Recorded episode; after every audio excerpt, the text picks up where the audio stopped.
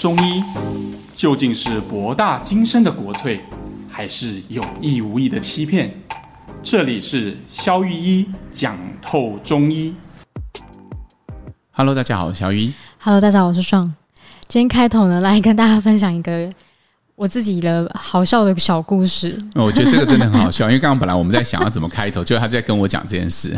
反正总而言之呢，就是我同事跟我上个礼拜呢，我们就因为公司那时候有一些买来喝看看的熬鸡精这样，然后因为剩太多了，我们想说，哎，不然一次把它煮了，然后弄成鸡汤，好像大家很补，这样很爽。然后因为我本身呢，就是一个特别爱喝药膳补汤的人，就就鸡汤那很好喝嘛，然后我就。因为它很浓哦，它然后我们就倒了大概二十包，反正就超浓，然后加水，然后再煮鸡汤，然后我大概喝了六碗吧。纯粹鸡汤吗？没有，里面没有其他东西，就鸡肉啊，然后加姜这样，哦、然后我喝了、哦、我喝了大概六碗吧，然后结果我我后面又开始睡不好，然后就我今天不知道为什么我就打开早上刷牙的时候发现，嗯，我舌头好像很特别干，然后想说到底发生什么事情。那个 是不是很蠢？我我觉得哈，那个舌头上的裂纹啊，或者是觉得很干啊，或者是觉得呃，可能当天晚上没办法睡啊，哈，什么？其实这些它其实都和这个季节有关哈、啊。所以我是喝错时机点吗？对吗？我相信现在听众听到这一集的时候，应该在这个中秋节附近嘛，哈、嗯，可能可能早一点吧，也许晚一点也没关系，反正就是最近这个季节哈。嗯那我们就来详细谈谈秋天到底是怎么回事。好，是这样的哈。古人认为我们的这个节气呢，或这个季节，它其实像个圆形，它有一些升降浮沉的关系。举例来说，从一月开始过，好，我们从冬天开始。好，如果冬天就是地面上看起来天气都温度都很低，对吧？对，很冷。这个是大部分人都会感知到的。嗯，对。但是古人认为呢，这个阳气它是没有消失的。嗯，它其实是把这些阳气储存在地面下。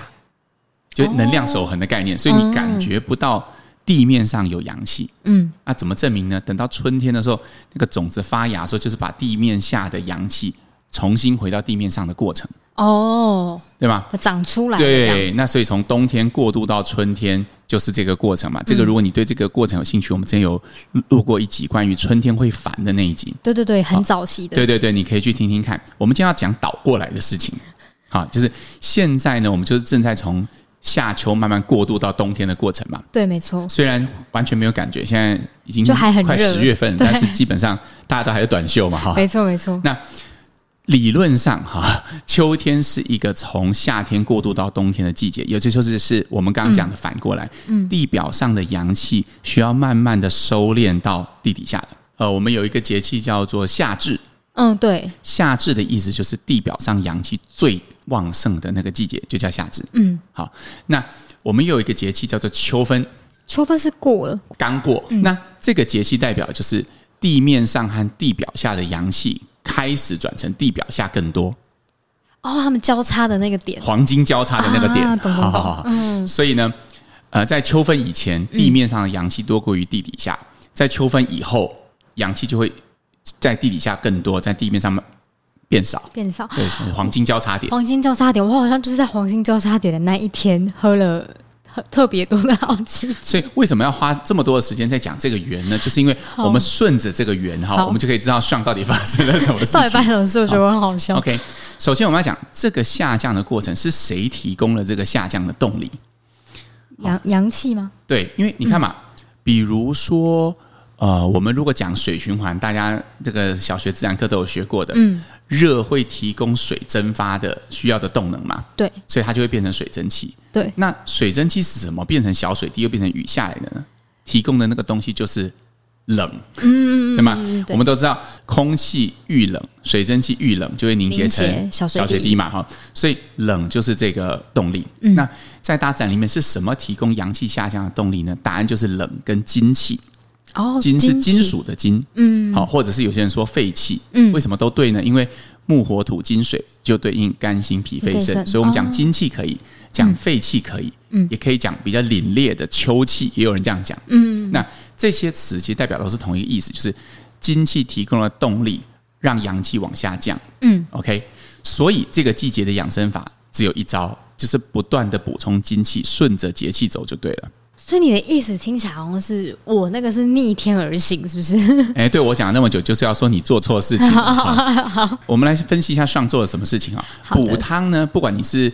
常见的，比如十全大补汤啦，呃，鸡汤啦，鸡精啊，哈，呃，羊肉啦，哈，嗯，这些姜啦，哈，但你刚刚说加姜嘛，哈，听到我们还加姜，对啊，这些都是属于生发型的嘛，怎么怎么看得出来？就是你喝完之后会觉得全身暖乎乎的嘛，热乎乎的嘛，那这就是走一种上行的气机，它比较适合的季节反而是春天嘛，就我们刚刚讲的。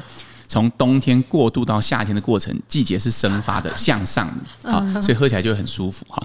但是如果天气是逐渐在变冷的，嗯，向下的，精气是往要往下降的，但你偏偏吃了一些东西，想要让阳气往上，这个就叫逆天而行，哈哈，那就会遭到报，不是 不是报应，应该说就会有一些不良反应，身体的反扑。对对对，那这个时候你可能就会发现，哎，就睡不着了。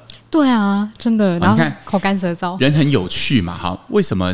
鸡是一种呃可以身体阳气的东西呢。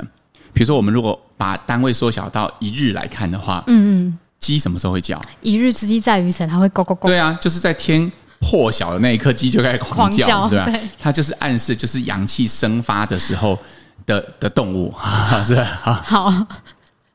然后呢，还有一点就是，呃，你喝的那些补汤，包括姜。有时候我们感冒会用嘛，就是因为它其实也可以生发我们体表的阳气。比如你觉得有点风寒感冒，这时候流点汗会比较舒服嘛。对，或者是很多人都知道发烧，如果你不吃发烧药，回家闷一点汗，嗯，哦，老人家说用棉被，嗯，好闷一点汗，你就会比较舒服。为什么？因为就可以促使你身体的气机向上生发。哦，弄一点葱啊，弄一点姜啦，哈，那吃营养一点啊，弄一点稀饭啊，哈，什么就可以让你自己。整个阳气是向上的，嗯，好，但是其实我们这个季节的养生法应该是以阳气下降为主。那如果阳气下降有有没有，比如说像鸡是生的，那有什么肉是下降的吗？基本上哈，这个季节就要越吃越淡，哦，要吃的很淡，清淡。对呀，比如说你看哈，我们秋天的养生法哈，其实都是从白色入手哦，因为金是在这个，你看我们刚刚再背一场木火土金水。肝心脾肺肾，青赤黄白黑啊，白。对，所以是白色嘛哈，所有白色的东西都可以入肺，都可以入筋，都可以增强精气的。所以这个时候最适合的东西就是，比方杏仁啊，嗯，呃，山药啊，莲子啊，芡实啊，薏仁啊，你会发现这些东西其实口味都蛮清淡的，对，好，然后都都是一些其实嗯有一些黏黏糊糊质感，但是它又不至于会让你觉得味道很重的东西，嗯，所以这个季节本身。就不太适合吃味道很重的东西。好，好，我知道了。OK，呃，我们衍生一个好了。我最近在门诊的时候啊，我也常常听到患者来会抱怨：“哎呀，肖医师，你我上次吃你的药拉肚子。”哎，这季节也会拉肚子吗？我就会因为患者觉得是药的关系。嗯，对啊。我就会跟他讲：“那你做个实验，你停两天看看，看你拉不拉肚子。如果是药的关系，应该是停药就不拉肚子了。”对。结果他下次回诊，他就跟我讲：“确实停药了，还是在拉肚子。”嗯，所以。这个季节非常多人拉肚子，甚至现在幼稚园啊、小学小朋友也常常感染肠病毒，每天都在拉肚子。嗯，那为什么会这样呢？其实就是因为这个季节其实是不太适合吃太厚重的东西的。哦，如果你吃了太厚重的东西，这些东西就累积在你的空气当中，这个精气当中没有办法下降。嗯，这时候就会塞一大堆胀力之气，身体就只好用。拉肚子的方式，把这些东西排出去。哦，像刚刚那个是因为吃的不够清淡嘛，所以这个季节身体会倾向把它排出来。没错。那因为有些人在换季的时候也会特别觉得心情不好，或者是开始有一些皮肤问题啊，它这类型是跟饮食也有关吗？OK，讲到这个。皮肤和心情的问题，我们要先来做个区分。嗯、好，如果你听过之前我们在春季那一集的话，你就会发现，哎，你们也是讲皮肤和情绪问题。嗯嗯，好，皮肤会发作嘛？哈，那情绪问题是关于烦躁。对，好，那我们上次也有隐约提过，秋天其实也有秋天的皮肤问题，也有秋天的情绪问题。对对对，但秋天情绪问题是属于郁哈，忧郁，忧郁，哈哈哈。什么事都不想做，什么事都不想做哈。烦躁不是什么事都不想做，烦躁的意思是，呃，明明没有事情要做，但是觉得身体很躁动的感觉。对对对，那不一样啊。所以一个是上升发不出来，一个是下降下不去。嗯、好，我们来提提秋季的这个问题哈，比如说秋季的皮肤问题就和春季的皮肤问题有很大的不同。比如说春季一样换季可能会发荨麻疹，对，可能会有过敏的问题，可能会我们那时候推荐了一个这个方法嘛，就是喝乌梅汁。对，乌梅汁，对吗？因为乌梅是一种可以把没有办法升起的肝气向上生发哦的东西。哦嗯、但是秋季就反过来，你要吃我们刚刚说的那些白色的东西。所以，如果你秋季有一些皮肤炎出现，比如说像汗疱疹，嗯，哦，比如说像荨麻疹，我会先鼓励你自己试试看四神汤。哦，因为这就是季节养生。我们刚刚讲过，白色的入肺可以增加下降的气，对吗？对。那再来还有一个方法是，如果你还是没效，代表你下降气实在少的太多了。嗯。这时候就要找你家巷口的中医师帮你。哦，让他去直接用药去处理、嗯。没错没错。如果在我的诊间里，我最常用的药就是石膏。啊，白色的。石膏也是白色的，而且它是矿物，它更重，你知道吗？嗯、山药就已经蛮重的，蛮扎实的。哈，石膏就是石头，就更重，对吧？嗯那这些重罪的药，或者是滑石，滑石是什么？滑石也是一种矿物，嗯、基本上它可以利尿，但是它整个也是让你身体的气机跟水都会往下。哦，对。如果说石膏是比较偏向肺跟把热往下走，嗯、那滑石就是比较偏向把肺水往下引导。哦，引导剂。对，一个引导热，嗯、一个引导水。哦。但不管怎么样，重点是方向都要向下。嗯。因为只有在方向向下的情况下，我们才能。才是比较符合这个季节的用药和养生的做法。哦，所以这个季节的皮肤炎的那个起因就会跟春季的刚好就是相反。没错，如果我们之前有提过一集，就是在讲脉的。好，如果你对这个东西有兴趣，你可以回去听我们那一集。我们讲到多一个观念嘛，如果左脉比右脉大的时候，代表是身体是往北上的，是升的，对，对吗？那如果右边比左边大的时候，代表身体是降的。立马摸摸看。那上次啊，我就记得有一个跟诊的学弟来跟诊说，我问他说：“哎，你今天来有没有特别想要看什么？”他就跟我说：“嗯、呃，我想特别找到那个左边比右边大的，因为我最近看病好像都是右边比左边大。”我说：“那是因为节气的关系。”所以这时候遇到一个相反的就，哦，不太不得了了，对吗？但是。确实嘛，如果你本来是个平衡的人，我们人都会跟着节气会有天人合一嘛，所以你其实最最近你的右边脉比左边脉大是比较正常的，也是顺着节气走，也就是以下降为主的趋势。哦、哇，那所以医生临床看诊的时候也会一直要就是看月历啊。但是这边反过来，我们要讲一个论点，就是说，如果现在你去看病，医生说你很虚，还是给你一些补药。你也不要觉得这个医生不专业，哈，原因就是因为我们仍然会看到两三成的患者，他确实就是虚到，尽管在这个季节，他仍然是以上升趋势为主。所以我要强调，就是养生法不是一套可以适用所有的人。嗯，其实最终还是要交给专业的中医师去帮你判断你现在身体的趋势位在哪里。我们提供的是，如果你平常没什么大问题，你想要吃什么让你秋季可以过渡的更好，少拉一点肚子啊，或者是觉得。呃，头面部更清爽。嗯，好。那我们来谈谈，如果气不下降，除了会拉肚子，除了会皮肤痒，还会干嘛？哈，也许再有一个症状，就是觉得头昏脑胀。对啊，就是提不起劲，提不起劲的特别晕，就是那种懵懵感。大家可以想哈，现在的你把眼前你闭上眼睛，然后眼前出现一个大地的景象。嗯，现在就是上面的阳气要收敛到底下，所以上面很满，底下很空，可是又收不下去。啊、好。然后你把你自己的人套到这个里面，然后天人合一嘛，就，就头就很重啊，底下又很空洞，什么解呢？就是说你的思虑会很多哦，好，就是很很很有一种很忧郁的感觉哈，有一种很沉重的感觉哈，提不起劲的感觉，但是你的身体又很累，好，郁症乏力的感觉，什么都不想做的。这个时候的人下半身是不是也会比较冷？有可能，所以。常常会有患者跟我说：“哎，这个季节哈，有时候去外面晒晒太阳，回到冷气间，也不是说热，也不是说冷，但就觉得好像走起路来都飘飘然的。对对对，我觉得有一种头重脚轻、浮浮的感觉。嗯，哎，你想想看，你对应到刚刚我们你眼前的这个画面，是不是很搭呢？哈，对，蛮搭的。所以这个时候最重要的，其实治疗上除了那些白色入肺的，还有一种可能就是我们要通气，也就是把气从上往下通。哦，因为上面很多嘛。”哎，记住哦，通气有两个方向，也可以从下往上通，也可以从上往下通。现在是要从上往往下通，对吧？好，所以你会发现啊，这个季节，如果你那你自己如果不用药，要怎么通气呢？我会鼓励你维持排便通畅，非常重要。为什么？因为肠胃道就是身体最大向下的一个向量。我常常在治疗患者的皮肤病的时候，如果我发现我丢了很多的石膏，他的气还是降不下来，嗯、那这个时候我们通常就会给他拉一点肚子。哦，我的做法都是。我的话术啊，不是我的说法，都是跟患者讲说：“哦，我让你从热从排便出来，或者把你淤血从排便出来，或者是把你的毒从排便出来。但事实上，嗯，你的热就是全身啊，怎么会从排便出来呢？事实上，我们是靠排便创造一个向下的向量。嗯哼，人只要一直拉肚子，你的气势必就是往下降的。哦，那运动不行吗？流汗呢？暴汗？其实流汗比较属于生发型嘛，流汗嘛，身体会热嘛，会有兴奋感嘛，这个其实是往上升的契机。哦，原来所以其实你看以前那个农民啊，不是都会说什么春耕夏长秋收冬藏嘛？对对，就是秋是收的季节，冬是藏的季节，这个时候不宜耗散太多，传统上是这样啦。嗯，当然现在运动大家已经没有再分这个了。嗯，但是。就中医古早的养生法来讲，秋冬是比较不适合大量暴汗的季节哦，因为它同样是呃逆着趋势的哦，所以反而排便是顺着趋势走的。没错，就是排便啦、利水啦这些往下的通道，其实反而是顺着趋势走的。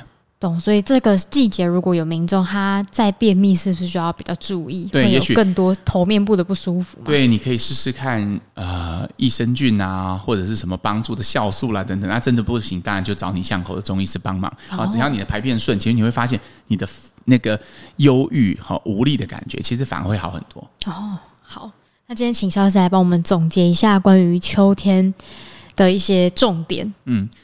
其实哈，我们在做这一集之前，我们就发现呐，其实不管是忧郁，对吗？嗯，或者是不管是皮肤好，还是肠胃，其实我们都单独做过一集。所以如果你对这些东西的细节有兴趣的话，你都可以回去听。对。但是我们之所以整理这一集，是因为我们从秋天这个特殊的角度吧，或者从秋天这扇窗吧，嗯，看出去。有什么东西是容易在秋天发生的？对，我们抓住的特点就是秋天其实是一个收的季节，是一个练的季节，是一个藏的季节，也就是它是要把气呃地表上的阳气往地底下做收敛的过程。我们讲述的就是这个收敛过程，如果不顺利的话，或它无法正常的收敛时候会发生的事情。对，好，就比如说像我们刚刚提到的，呃，可能皮肤会有一些发炎呐。可能会有些忧郁的倾向啊，会有一些觉得上面重重的，底下空空的感觉啊，会有一种郁症乏力的感觉，这些其实都是这个。好，那我们也推荐了一些秋天养生法，好，就比如说白色系白色系的东西可以增强肺气，好，或者是说向下理气，注重你肠胃道的通顺。好，那这个，然后还有一个禁忌啊，就是上座的那个啊，就是不要在这个季节喝补汤，因为你可能会听起来很奇怪了哈，但是其实。呃，很多医生其实都谈过类似的观点，这不是我一家之言呐、啊，就是说，其实春夏是更适合吃麻辣锅的嘛。对对对对对。但是大家其实都是反向做的嘛，就天气变冷了，哎呦，比如下周要变天了，可能我们就来约个锅哈，然后就发现，哎，那天晚上怎么就睡不着，要隔天就便秘哈，就代表那真的太多了。好，反正就是我做了一个很蠢的事情。好了，大家就是这时候要出去吃东西，就是点锅就点一个最清淡的那一种。你可以点蔬菜锅哦，昆布底。好，昆布底啊，有够清淡。山药往里面加哈。哦，那这样子你喝，你吃完出来就很舒服，就会觉得很舒爽哈，全身觉得很愉快的感觉。好，那我们来念本周的留言。好，本周的第一则留言呢，它在第一批一百三十四集呢。里面呢，有我们有提到一个金虚的概念嘛，然后他就留言说，因为比较常听到气血阴阳，金虚跟阴虚是比较接近的吗？那留不住水分的体质该怎么样后天调理才有助于留住水分呢？然后最后感谢制作团队提供呃这么好的节目，这样子。OK，嗯，首先要区分的就是经虚和气血阴阳虚都不一样哦，他描述的是另一类型的体质，嗯、虽然说。啊、呃，我们多讲一点好的哈。好啊。其实我一直不太喜欢呃气血阴阳虚这几个字，因为它其实是没有准确定义的。哦，什么是气？什么是血？什么是？呃，你看太极的图形嘛，就是呃两个呃各半圆的呃圆圆形，然后里面又各自有黑，里面有白点，白里面有黑点。好像太极图形不用多描述，大家就长那样哈。你可以上网 Google 一下哈。他描述其实就是中医有句话叫做“孤阴不生，独阳不长”，意思是只有一边就不会成为太极。哦，太极一定是两边。嗯，好，刚柔一定是并济的。嗯，好像中式的学问很多都是这样的。嗯，就是你要概念只是为了区分而区分。比如说，如果我们现在在讲性别、生理性别，好，那就分成呃男生就会属阳，然后女生就会属阴。嗯，如果我们今天在谈论。比如说横膈膜以上或横膈膜以下的问题，我们就会说哦，横膈膜以上就是属阳，横膈膜以下就属阴。嗯，然后如果我们在谈腹部和背部，我们就说背部就是属阳，腹部就是属阴。嗯，那甚至我们如果套用阴阳概念来解读，比如说同性恋里面，我们讲男同性恋好了，是不是也分一跟零？对哦，对。对那如果是这样，一就属阳，零就属阴，对吗？其实你可以自己去推论。呃，这个世界上所有东西都可以用阴阳，阴阳是一种哲学概念，所以当你讲阴虚的时候，其实没有人知道你在说什么。哦，你的范畴到底指的是什么呢？如果今天你讲阴虚的时候，你讲的就是指水这件事情的话，嗯、那也许它有时候很靠近金虚。金虚我们讲的，因为精虚的定义是很精准的，就是水液不容易留住。嗯，比如说发汗啊、流口水啦、频尿啦，甚至男男生会遗精啊等等的这些。然后体重很瘦啊，怎么？如果你描述的是这样的体质时候的阴虚，那你讲的阴虚就是我讲的精虚。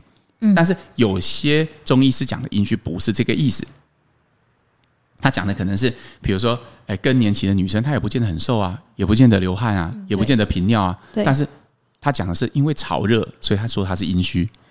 哦，所以每个医生的定义可能也不太一样。所以没有必要纠结在这个词，重点是这个词背后所代表的意涵。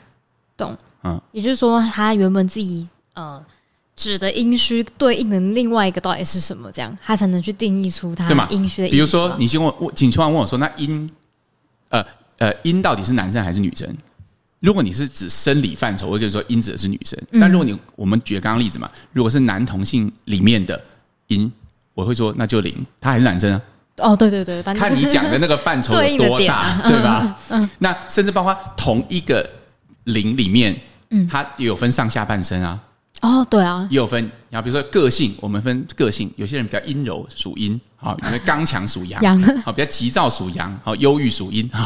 对，真的，真的是这样分的。所以阴阳只是一个工具，一个概念，它本身没有任何内涵。嗯，它只是用一个区分的工具，是一种哲学方法。嗯，好的，那下一个留言，这位听众就问说：过去因为一直无法怀孕，跟老公去。医院检查，然后除了 AMH 值之外，其他都很正常。然后后来寻求了中医的协助，调理一个月后就怀孕了。所以她因为这样子对中医另眼相看。不过怀孕后呢，因为怕吃药对宝宝会有影响，就没有再回诊。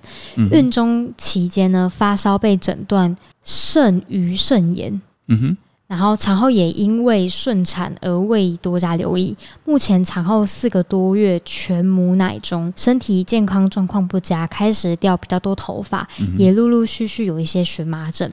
偶然听到医生的节目，觉得获益良多。那一直很惊讶，为何没有相关产后问题的卫教资讯？产后大家都会关注宝宝多于妈妈，希望医生能多说一些产后可能遇到的问题跟解决的方法。谢谢。我觉得哈，这段留言啊，呃，让我觉得最最 punch 到我的那一句话就是：产后大家都关注于宝宝多过于妈妈。对啊，这句话有很深的无奈在里面哈。就是我觉得其实这是我们很容易忽略的一件事。真的，就大家都会把所有的焦点放在哦，宝宝好可爱啊，宝宝怎么样啊，然后甚至包含可能不管是婆家还是。甚至有时候女生最最尴尬是连自己的爸妈都把更多的焦点放在对啊孙子身上，而不是自己身上，而是女生生产是一个漫长而需要付出大量精力的过程。嗯，然后那种产后心情、荷尔蒙或是身形，就是从外到内的变化是很难，呃，没有经过这一段经历的人是很难。体会的，嗯，好，所以我是认真觉得，我们应该要来下个承诺，好，就要做一集节目，专门在讲产后的女生要怎么照顾自己。那什么时候你应该要看中医？中医的话，我们有什么方式可以帮助你？好的，那也欢迎呢，听众如果有相关的疑问，也可以多多提问给我们。那我们可以做的更贴近你们需要的内容。好，那本周的最后一个问题呢？他说呢，谢谢制作如此优质的节目。然后他想要问啊，如果常常便秘，然后紧张时或是出去旅行啊，会更严重哦。他想要问医生，容易便秘在中医看来是什么样的原因？有没有改善的方法？或是出门旅行的时候可以备什么样的药方来改善这个问题？其实排便的问题，我们之前应该有做过专门的集数在讲述了哈。如果你有兴趣的话，可以回去听。但是我觉得要还是要分一下了哈。呃，大原则就是不鼓励呃用泻药长期来解决这个问题。嗯，对，你你这个东西是你平常就得要稍微去呃，便秘只是一个表层，只是冰山上面。重点是冰山下面到底是什么造成的？哈，有可能是虚，有可能是热，有可能是什么？你只有解决那根本的原因，你之后才有可能完全不靠任何东西自己排便。我在整间其实已经支持蛮多，呃，便秘非常厉害，我很惊讶啊！现在便秘非常厉害的族群，竟然是年轻女生，真的、啊、超多哎！我身边真的有时候你会觉得，哎、欸，这女生看起来什么瘦瘦的，然后长得也漂漂亮亮的，然后也你也不像你传统就觉得她会很热的样子。一问，哎、欸，你多久排便一次？他说。嗯，如果不做任何事，可能一个礼拜。我说啊，这真的是可能就是通便限制了我的想象力哈。就是说，我没有想过人可以这么久不大便，而且也不会怎觉得怎么样。嗯啊，就就这样了哈，反正也这样很久了。一问从什么时候开始？从高中就有这样了哈。那所以哈，这个东西其实。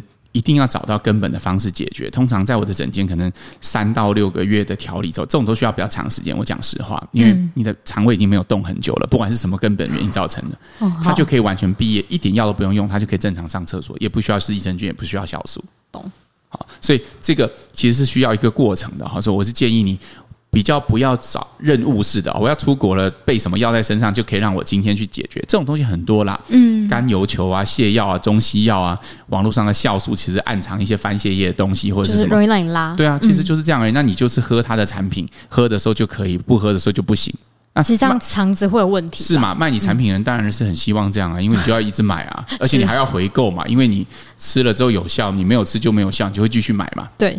对啊，对，以做生意的角度是这样，但是以当医生的角度来看，我们如何让患者自由，嗯，也就是他可以完全脱离医疗的支持，有办法呃自己健康的去排便，这是我比较看重的。了解，所以会建议这位听众呢，可能可以去就医看看，看你的就是肠道或是你排便状况到底是原因是什么。没有错。